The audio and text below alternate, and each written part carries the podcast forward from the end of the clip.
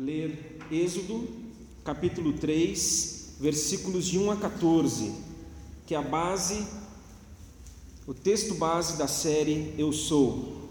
Êxodo 3. Moisés pastoreava o rebanho de seu sogro Jetro, que era sacerdote de Midian. Um dia levou o rebanho para o outro lado do deserto e chegou a Horebe, o monte de Deus. Ali o anjo do Senhor lhe apareceu numa chama de fogo que saía do meio de uma sarça. Moisés viu que, embora a sarça estivesse em chamas, não era consumida pelo fogo. Que impressionante, pensou. Por que a sarça não se queima? Vou ver isso de perto. O Senhor viu que ele se aproximava para observar e então, do meio da sarça, Deus o chamou: Moisés, Moisés, eis-me aqui, respondeu ele. Então disse Deus: Não se aproxime, tire as sandálias dos pés, pois o lugar em que você está é terra santa.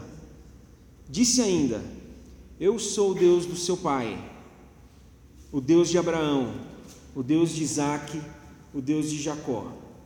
Então Moisés cobriu o rosto, pois teve medo de olhar para Deus. Disse o Senhor: De fato, tenho visto, o Deus que nos vê, a opressão sobre o meu povo no Egito. Tenho escutado, o Deus que nos ouve, o seu clamor por causa dos seus feitores e sei quanto eles estão sofrendo. Por isso desci, o Deus que nos visita, para livrá-los, o Deus que nos salva, das mãos dos egípcios e tirá-los daqui para uma terra boa e vasta, onde manam leite e mel, a terra dos cananeus, dos hititas, dos amorreus, dos ferezeus, dos heveus e dos jebuseus Pois agora o clamor dos israelitas chegou a mim, e tenho visto como os egípcios os oprimem.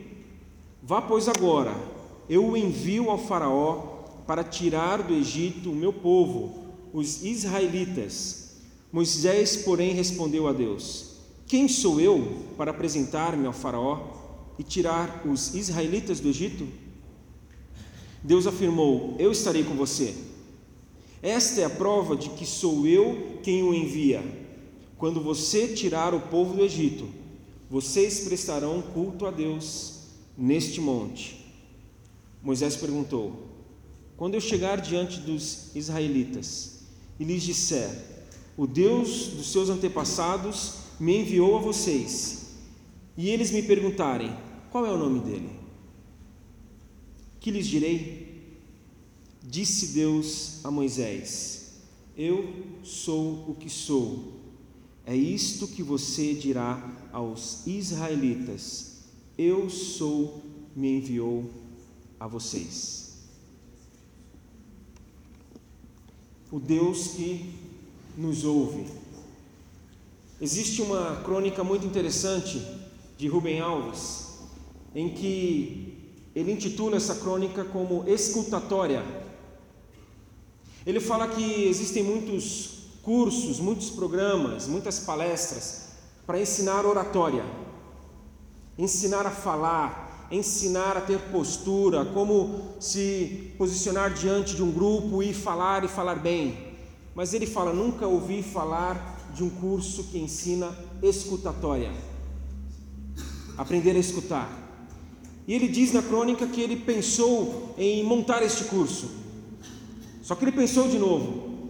Aí, quando ele pensou de novo, ele dispensou. Falou: Não vou montar esse curso, pois eu acredito que eu não vou ter aluno nenhum. Ninguém quer aprender a escutar. Quando nós olhamos para esse texto, vamos pensar nele nos próximos minutos, pensando nesse Deus que nos ouve. Se Rubem Alves levasse mesmo à frente esta ideia, certamente Deus seria o grande mestre.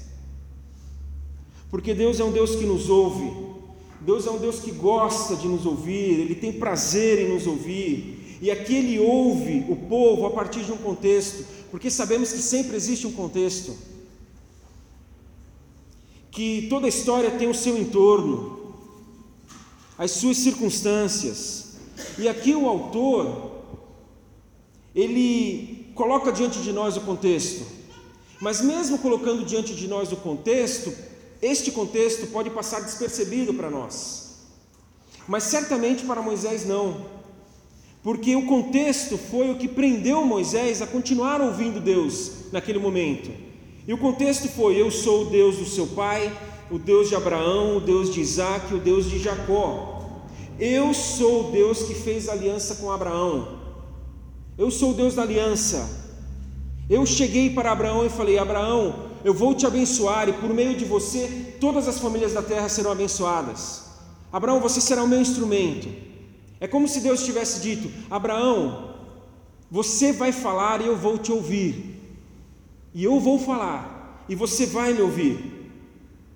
E ele reafirma esta aliança para o filho de Abraão, Isaac, e reafirma novamente para o filho de Isaac, Jacó.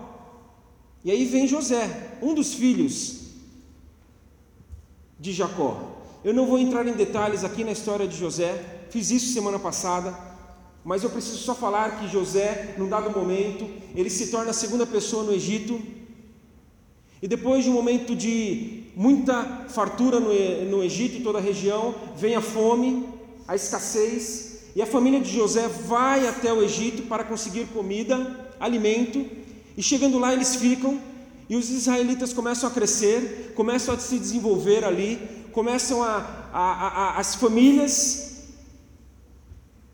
começam a, a aumentar e, de certa forma, ajudar ali no Egito. Só que Faraó morre. José morre. E aí a história de José e do povo de Deus já é esquecida, porque muito tempo passa. E o novo Faraó começa a ficar com medo, porque o povo de Israel cresceu demais. E ele falou: se eles se juntarem aos nossos inimigos, eles vão guerrear contra nós e nós estamos perdidos. Então ele começa a oprimir o povo de Israel. Ele começa a escravizar o povo. Ele começa a dominar o povo. E aí nós chegamos para o contexto, como eu falei que todo texto tem o seu contexto, no final do capítulo 2. Capítulo 2, 23 até o fim. Muito tempo depois, morreu o rei do Egito. Os israelitas gemiam e clamavam debaixo da escravidão, e o seu clamor subiu até Deus. Ouviu Deus, ouviu Deus o lamento deles e lembrou-se da aliança que fizera com Abraão, Isaque e Jacó. Deus olhou para os israelitas e viu a situação deles. Falando em ouvir, Deus ouviu de Moisés aquilo que talvez qualquer um de nós diria: Quem sou eu, Deus, para ir lá? Mas aí Deus falou a Moisés o que ele falaria para qualquer um de nós. Não importa quem você é, Moisés, importa quem eu sou. Eu irei com você. Tá bom, Senhor? O Senhor vai comigo. Mas chegando lá, eles vão me perguntar o teu nome. Eles vão querer saber quem é que me enviou lá. Ok. Diga para eles que eu sou e enviou você. Diga para eles que eu sou o que sou. Quando eu me formei no seminário, eu e a Glaucia nos formamos juntos. Nossa forma... Concluímos o curso em 98 e a cerimônia foi em 99, alguns meses depois. Isso em São Paulo. E a minha avó, que é chamada por todos nós, toda a família, de voinha, ela não pôde estar presente na cerimônia. E ela queria muito estar, mas ela tinha um compromisso na igreja dela, lá em Belo Horizonte, e ela falou: Filho, eu não vou poder estar. Só que a cerimônia foi no sábado, terça-feira ela estava em casa. Porque ela queria muito estar com a gente naquele momento. E ela fez uma pergunta: Filho, o que, que você vai fazer agora? que você concluiu o seu curso, o seminário, sua faculdade de teologia. E eu falei o que eu não costumava falar. Até porque não é o que eu aprendi em casa com os meus pais. Mas eu falei o que eu não queria, possivelmente para ouvir dela aquilo que eu precisava naquele momento. Eu falei, voinha, eu vou até o diretor da minha faculdade, meu ex-diretor, porque ele é muito procurado lá. Muitas igrejas vão até ele. Muitas igrejas vão lá procurar saber se ele tem indicação de é, pessoas que acabaram de se formar, novos pastores. E eu vou falar para ele que nós estamos disponíveis, que nós queremos, que nós estamos com vontade e queremos ir para o ministério. Aí ela falou: O quê? Você vai falar o quê para quem? Você não vai falar isso para ele, não, porque isso não interessa a ele, interessa a Deus. Você vai falar para Deus. Deus é que tem que saber dessa sua vontade. Deus é que tem que saber desse desejo que vocês têm. E encurtando bastante a história, depois de duas semanas em que nos calamos e falamos somente para Deus, a vice-diretora do Colégio Batista, na época, me convidou para dar aula de ética cristã lá. E aí eu entendi: é aqui. Meu ministério é aqui junto a esses alunos, dando aula para mais de 300, 300 e poucos alunos. E chegando aqui nesse ponto da reflexão, enquanto eu estudava para falar hoje, enquanto eu, eu preparava essa mensagem, eu pensei bastante quando eu cheguei neste ponto aqui. Pensei bastante, eu gosto muito de pensar. Aqueles que me conhecem um pouco mais sabem dessa minha característica. Eu gosto de pensar. E para alguns, inclusive, eu penso demais. Devia pensar menos, mas eu sou assim. E como eu já disse, Noé vai pregar semana que vem, o Deus que nos visita, e só daqui a duas semanas eu falo a respeito do Deus que nos salva, fechando a série. Mas eu já estou pensando. A cabeça já está funcionando em relação àquilo que eu vou falar daqui a duas semanas. Porque eu aprendi que enquanto eu penso, eu devo orar. Que nossos pensamentos devem ser transformados em oração. Aí você me pergunta, mas como, Marcelo? Pensando na presença de Deus, pensando perante o Senhor, sabendo que enquanto você pensa, Deus está acolhendo os seus pensamentos. Então nós vamos pensando e jogando os nossos pensamentos para Ele. Senhor, toma, olha o que eu estou pensando, Senhor. Senhor, pensei isso aqui também, toma, leva. Então é o nosso pensamento se transformando, sendo transformado em orações, de maneira que ele vai recebendo e ele vai apurando, ele vai depurando, ele vai peneirando, ele vai separando e tirando aquilo que não é pertinente e mantendo aquilo que é essencial nos nossos pensamentos, porque sabemos que do pensamento vem a ação. E nessa dinâmica de pensar, de orar, de entender o que falar hoje, eu quero compartilhar alguns desses pensamentos eu quero compartilhar algumas perspectivas que surgiram destes pensamentos. Afinal, nós estamos falando a respeito de um Deus que nos ouve. Então, algumas perspectivas da oração. E essas perspectivas elas estão ligadas a um contexto maior da Bíblia. Elas estão pulverizadas no contexto e no texto bíblico, com algumas amarrações. Primeira perspectiva: existe a perspectiva da relevância. O que devemos apresentar diante do Senhor? Pelo que que nós vamos orar? Seria um erro muito grande da minha parte chegar aqui neste momento e falar: nós podemos orar a Deus por esses motivos. Aí você anota. Tá bom, Marcelo, então se nós podemos orar por esses motivos, existem motivos pelos quais nós não podemos orar? Aí eu ia falar sim, aí você anota, paz. Seria o erro maior se eu tivesse trazido a lista aqui impressa, imagina? Aí luzia a porta na saída, ela iria distribuindo. Aí você olhe por esses motivos, por esses aqui, esqueça. Não existe lista, mas eu adoro essa conjunção adversativa, até porque na Bíblia é, é, tem muitas, ela aparece muitas vezes. Não tem lista, mas creio que a perspectiva da relevância, a perspectiva daquilo que é importante, daquilo que é consistente, deve estar presente. Então, Marcelo, eu não posso orar quando eu vou no shopping e eu estou querendo uma vaga no estacionamento? Até falei pela manhã, talvez alguns tenham feito isso ontem à noite, na hora de ir com a namorada no shopping.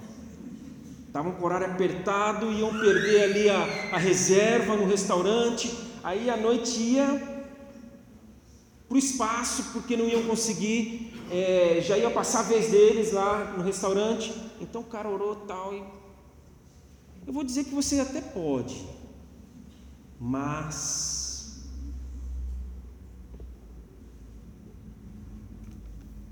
Ainda mais se você já estiver na jornada cristã há bastante tempo. Ainda mais se você estiver na caminhada com Deus, a caminhada de fé há bastante tempo. E aí você põe nessa conta aqui também, é, sabe a roupa no varal quando você estende? E aí você sai de casa, você olha para o céu e fala, Senhor. Aí você põe nessa conta aqui também, quando você não estuda para aquela prova, o vestibular, o concurso, e aí chega diante da prova, ah, oro ou não oro? Você não estudou. Ouvi certa vez a história contada pelo Ariovaldo Ramos. Ele soube, por meio da equipe da Visão Mundial, de que o grupo Sendeiro Luminoso, grupo terrorista lá do Peru, estava num dado momento tentando subir uma montanha para acabar com uma aldeia de cristãos. E aqueles cristãos, aquela aldeia pequena, soube que este grupo terrorista queria fazer isso. E eles começaram a orar. Eles se colocaram diante do Senhor e começaram a orar. E aquele grupo tentava subir, não conseguia subir. Cada vez que eles tentavam era algo que impedia. Eles foram para os seus feiticeiros, eles foram para aqueles que é, eles entendiam que poderiam quebrar aquela barreira. Questões naturais, sobrenaturais estavam impedindo que eles subissem. E os feiticeiros falaram: vocês não vão conseguir. Parem de tentar. Porque eles estão orando. Orar, clamar por aquilo que é relevante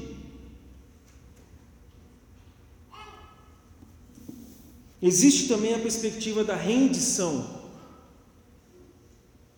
Nós clamamos e nos rendemos, nós clamamos e confiamos, nós clamamos e descansamos. E eu já falei porque eu entendo que descansar não significa ficar parado, mas descansar significa caminhar com esperança.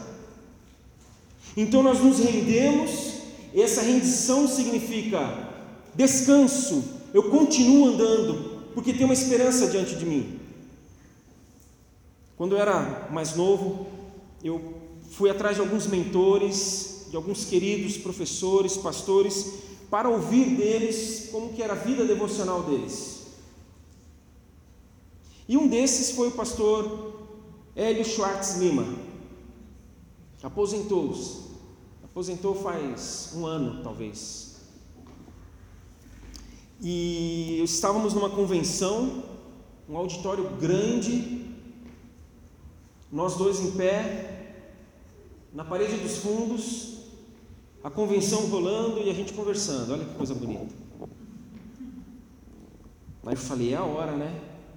Pastor, como é que é a sua vida devocional? Fala aí, deixa eu aprender. Ele falou: Marcelo, eu não sei se eu sei orar direito. Assim? Aliás, Marcelo, eu nem sei se eu não oro muito. falei, pronto, era melhor estar prestando atenção na convenção aí, não está acontecendo. E ele deu um exemplo, entre outros. Ele falou, Marcelo, teve uma época em que algumas igrejas no Brasil queriam que eu fosse para lá, para estas igrejas. Elas estavam sem pastor e eles queriam que eu fosse para lá. E um dia, uma pessoa de uma dada igreja me ligou e falou: Pastor, eu sou da cidade tal, outro estado, da igreja tal, e nós gostaríamos que o senhor viesse para cá. Nós gostaríamos de conhecer o Senhor melhor, nós gostaríamos que o Senhor entendesse como é que funciona a nossa igreja, para quem sabe o Senhor venha para cá ser o nosso pastor. Aí ele falou: irmão, vamos fazer o seguinte: o irmão ora daí e eu oro daqui. Daqui a um mês a gente conversa de novo. Ah, tá bom, ok. Pastor Hélio desligou o telefone, falou: Senhor Deus, se o Senhor quiser que eu vá para lá, me mostra, fala comigo. Um dia, dois dias, cinco, uma semana, dez, vinte dias, trinta dias.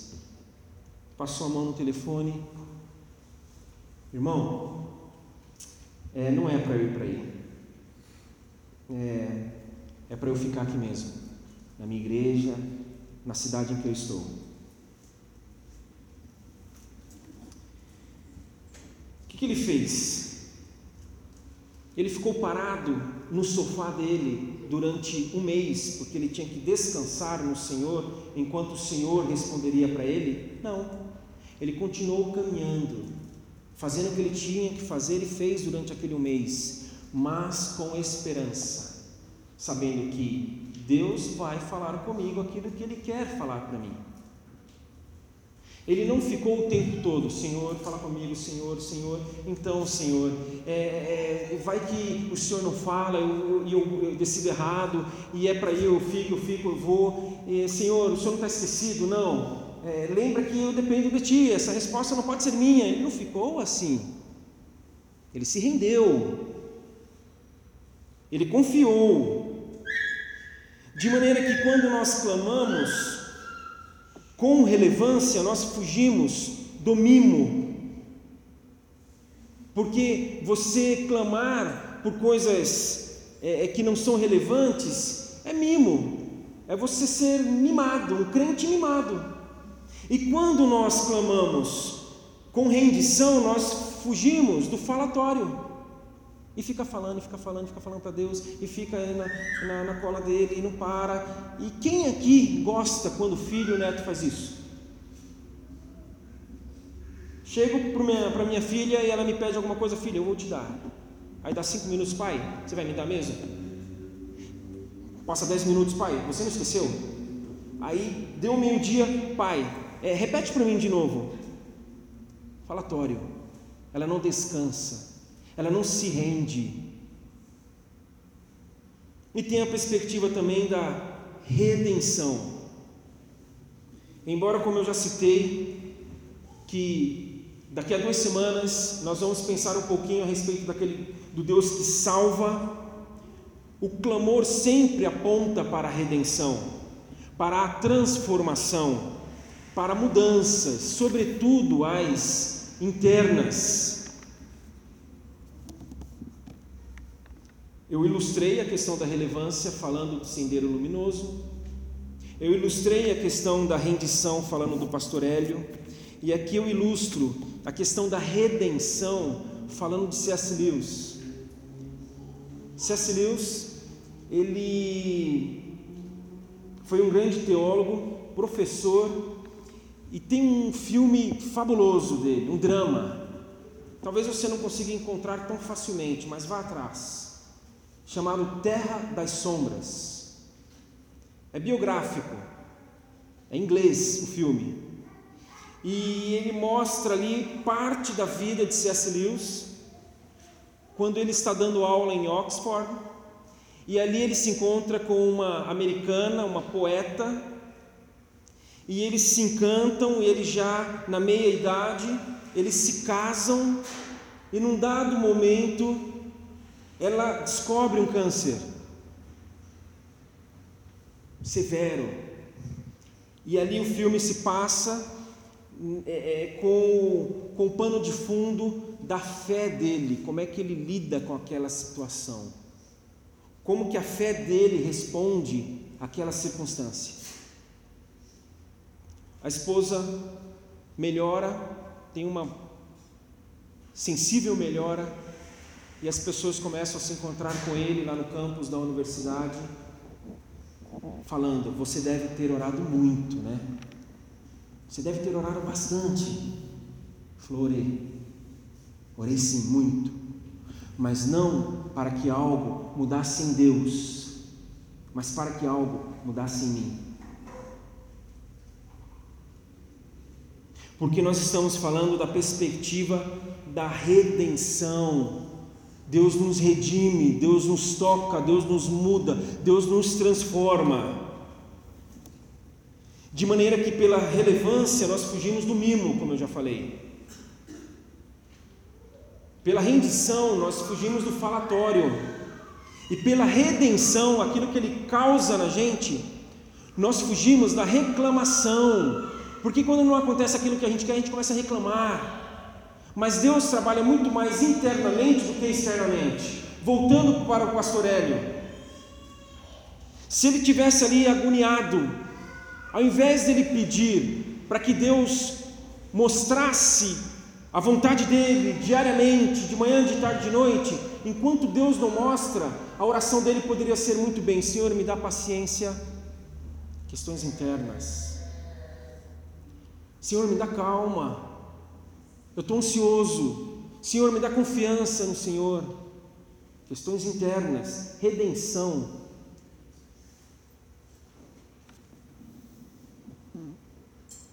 de maneira que se faltar palavras, Ele ouvirá as nossas lágrimas, e se nem choro tiver, Ele vai ouvir também o nosso silêncio, e é esse silêncio que eu gostaria que nós fizéssemos agora, para que Ele nos ouça. Nós temos quase que dominicalmente aqui, encerrado esse tempo de reflexão, de mensagem com um tempo de silêncio. Porque talvez você não tenha esse tempo na sua casa durante a sua semana. Então aproveite aqui um pouco.